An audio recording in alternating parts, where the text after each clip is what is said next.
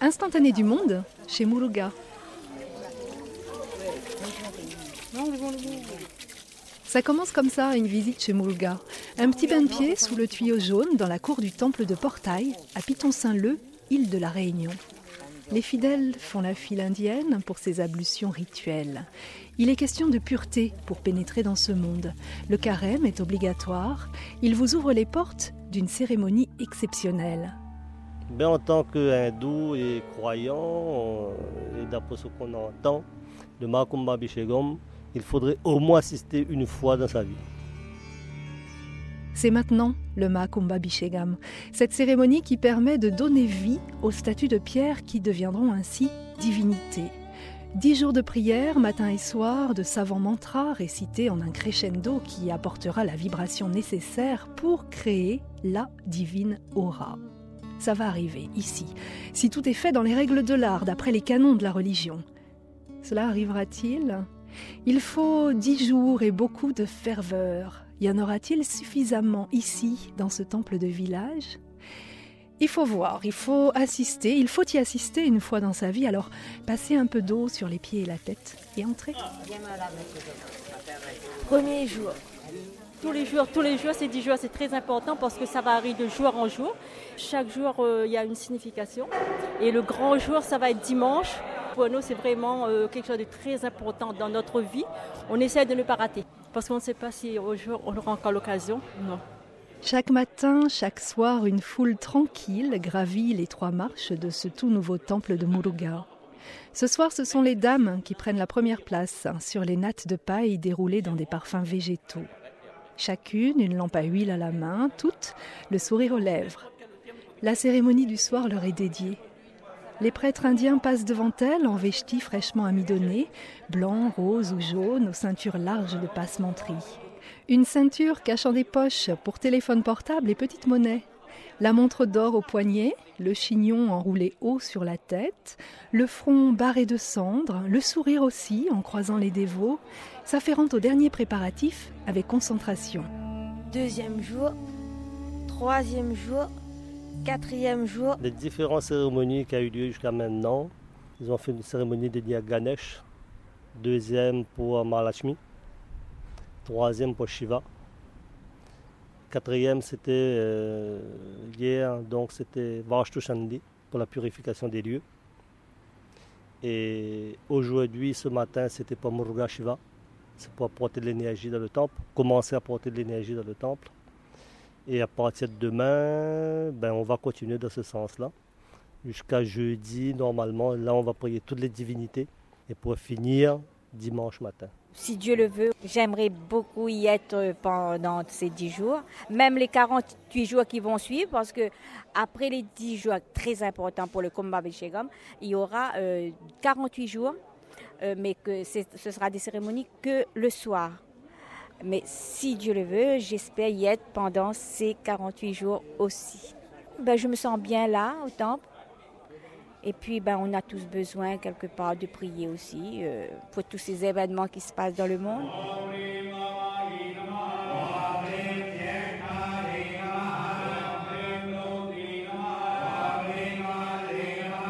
Prier pour le monde, prier pour le temple, prier comme les prêtres le recommandent là, ce soir. Les dames ont été alignées de chaque côté de l'allée menant de la porte du temple au sanctuaire de Muruga.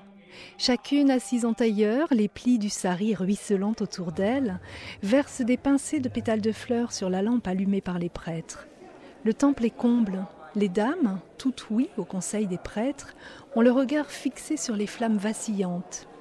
Prier comme il se doit, prier pour le temple, prier avant tout pour les divinités qui devront naître ici. C'est le prêtre qui a demandé, faire ça avant, parce que il faut honorer les gens pour que Dieu, après, vienne prendre place. Parce que le temple est, est neuf. Pour Dieu, il faut les gens, tout est réuni. Après, Dieu est content, lui aussi, après, il vient après.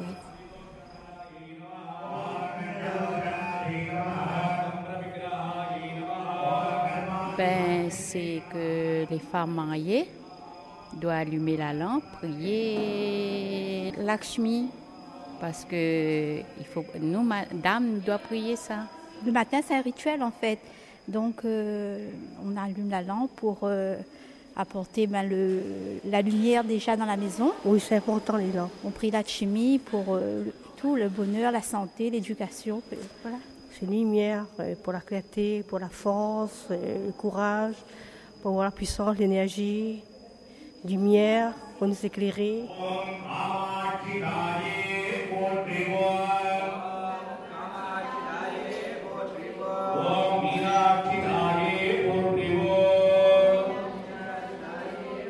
C'est un moment intense quand même. Hein.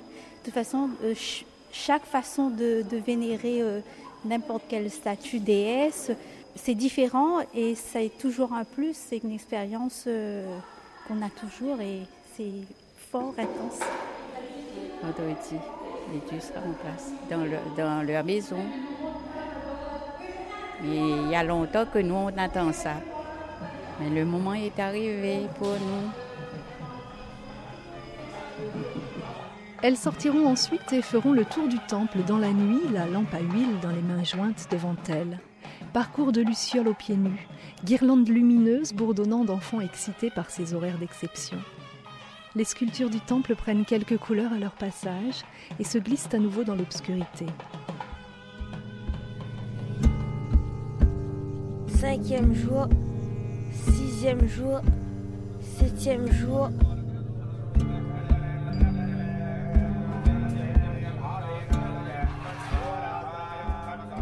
Le matin du cinquième jour, les fidèles demandèrent pardon à la terre et à tous les êtres vivants de les avoir dérangés pour la construction du temple. Le soir du sixième, ils repoussèrent les démons, logés aux huit points cardinaux. Il y eut des offrandes, des louches de beurre dans les feux de bois, des mantras, des chants, des fumées odorantes et puissantes, de la musique, des prières, et un soir, toutes les statues de pierre furent sorties de leur lit de grains où elles reposaient dans l'obscurité alignées dans la cour devant la porte du temple. Elles sont là, devant vous. Sous les bains d'eau, de lait et d'huile, vous les voyez se transfigurer. La dévotion est palpable. Ben, en tant que croyant, on sent cette énergie, mais pas pendant toute une cérémonie, ça c'est presque impossible. Mais qu'on arrive à se concentrer, hein, qu'on arrive à se concentrer, normalement on ressent quelque chose. La pierre grise a disparu, transfigurée. Reste Muruga, Shiva et Parvati à qui l'on orne le front de pattes de santal. Le ciel s'est couvert subitement. Les yeux des statues vont être ouverts. Pour ce faire, les prêtres se dissimulent derrière le voile d'un sari tendu et opèrent avec des aiguilles d'or et d'argent. Le vent se lève, soulevant le tissu léger. Les dévots baissent la tête. Le ciel devient noir, les fidèles frissonnent.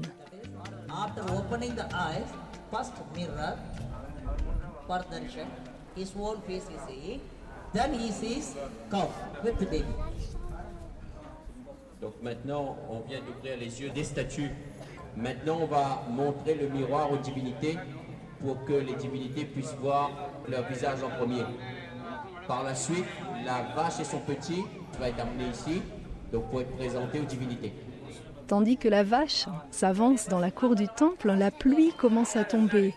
Tandis que les cérémonies se poursuivent, elle s'abat violemment et le public entre en liesse dans le temple vide, laissant les seuls prêtres avec les divinités sous leur abri, coupés du monde au milieu d'un déluge. Cette pluie-là, euh, je crois qu'elle est divine. elle est divine. Je viens d'en discuter avec les Shivacharya, ils me disent, tous les jours on a une cérémonie qui commence par Ganesh. Ensuite, on a la cérémonie de purification des lieux.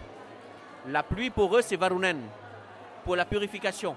C'est-à-dire juste après d'ouvrir les yeux, juste avant la procession, Dieu a bien voulu purifier le village, laver, laver le village avant de sortir. Donc, euh, meilleure purification, pour ne pas avoir. Je pense qu'on se dit que là, cet instant-là, euh, on est peut-être sur la, bonne voie, ou du moins au début du chemin. Donc, euh, on on est content là.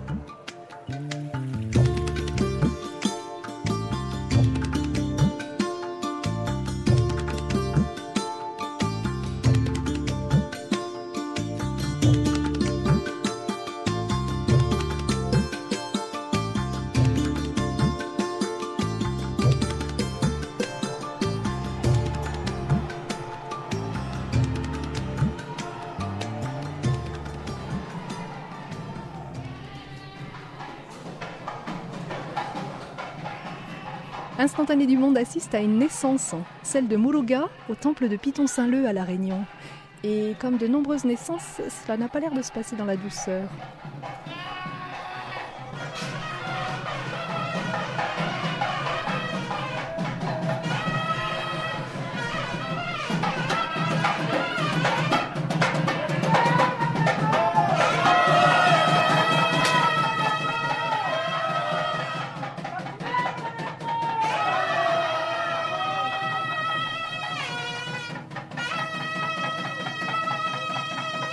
C'est un des prêtres dévolus à la consécration du temple qui titube et vacille tandis qu'il porte sur sa tête un pot de cuivre.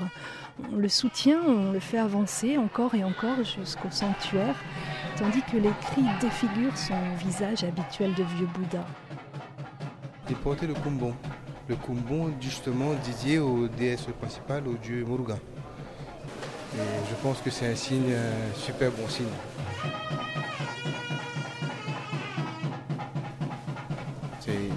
De puissance et d'énergie, d'énergie forte.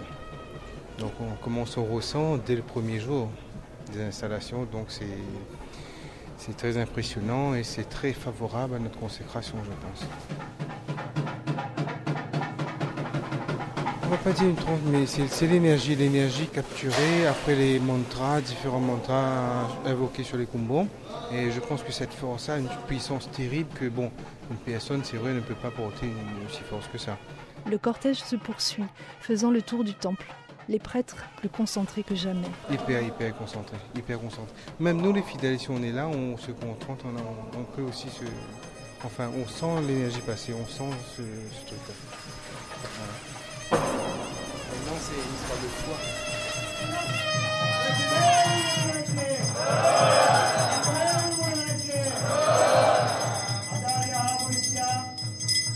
Il y a les Gurukels, oui, c'est un élément, on va dire. Mais les fidèles aussi, ça fait partie de l'élément. C'est-à-dire, si on a beaucoup de fidèles qui prient dans un même sens et en cœur, donc Dieu, je pense qu'il va nous entendre davantage que c'est que les Gurukels qui le fait. Donc nos prières à nous, nos croyances à nous, ça aide aussi à porter de l'énergie.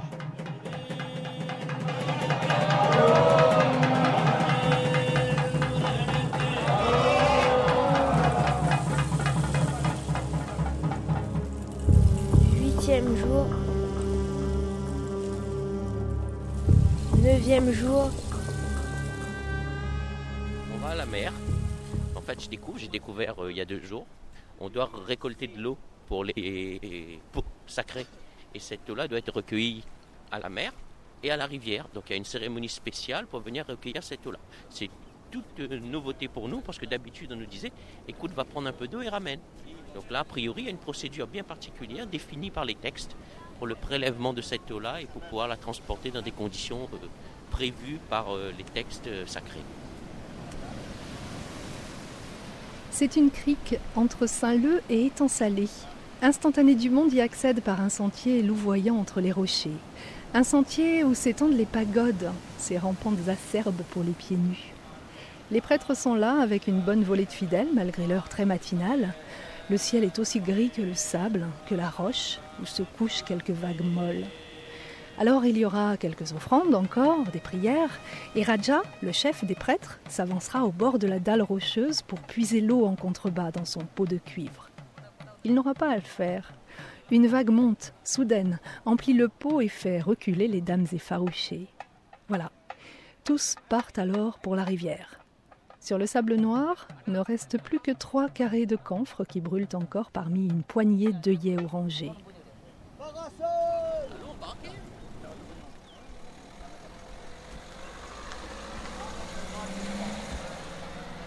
Sous les yeux, sous le témoignage, sous vos yeux, donc des fidèles, vous avez vu ce matin que juste une fois la cérémonie terminée, une grosse vague est arrivée et a rempli d'un coup donc le pot.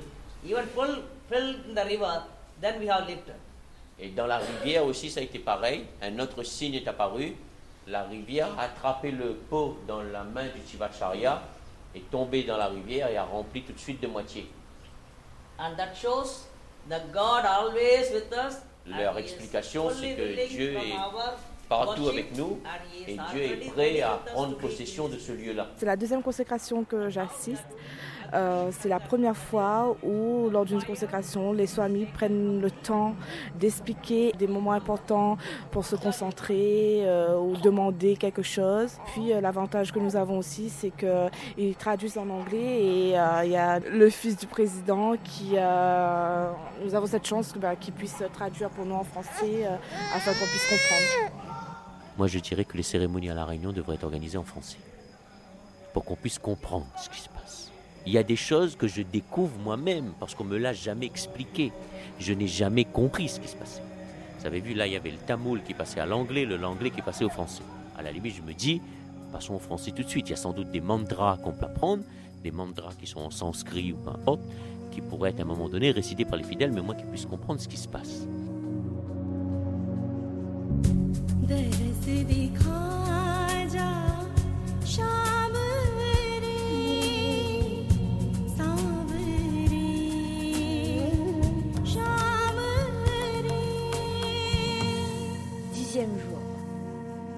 Le dernier jour.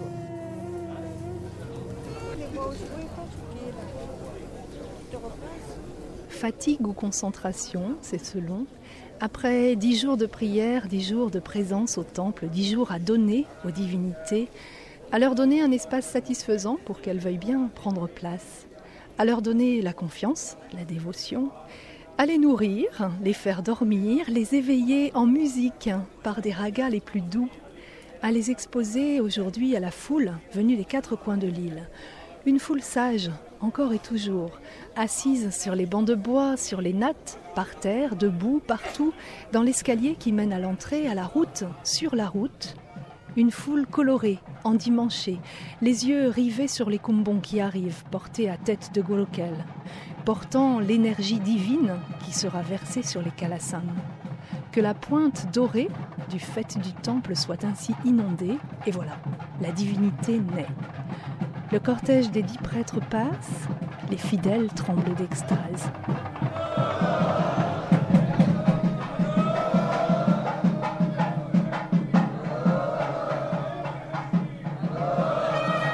Là encore, un des prêtres porteurs de l'énergie divine se voit frissonner de transe. Les dévots portent les mains jointes à leur front, nullement impressionnés.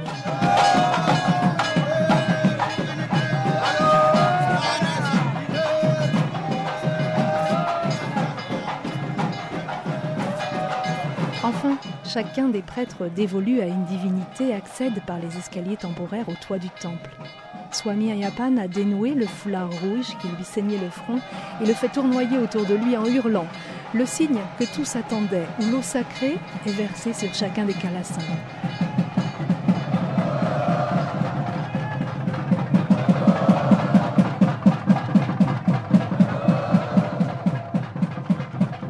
Les fidèles restés en bas tendent les bras, les mains récupèrent les quelques gouttes glissant le long du toit, capturées avant de toucher terre, plus précieuses que tout au monde, au vu de l'éclat du regard de ceux qui parviennent à s'en saisir.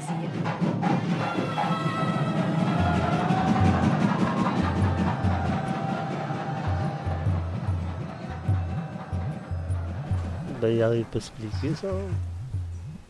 C'est quelque chose, c'est une, émotion qu'on a, mais on ne peut pas expliquer de faire quelque chose.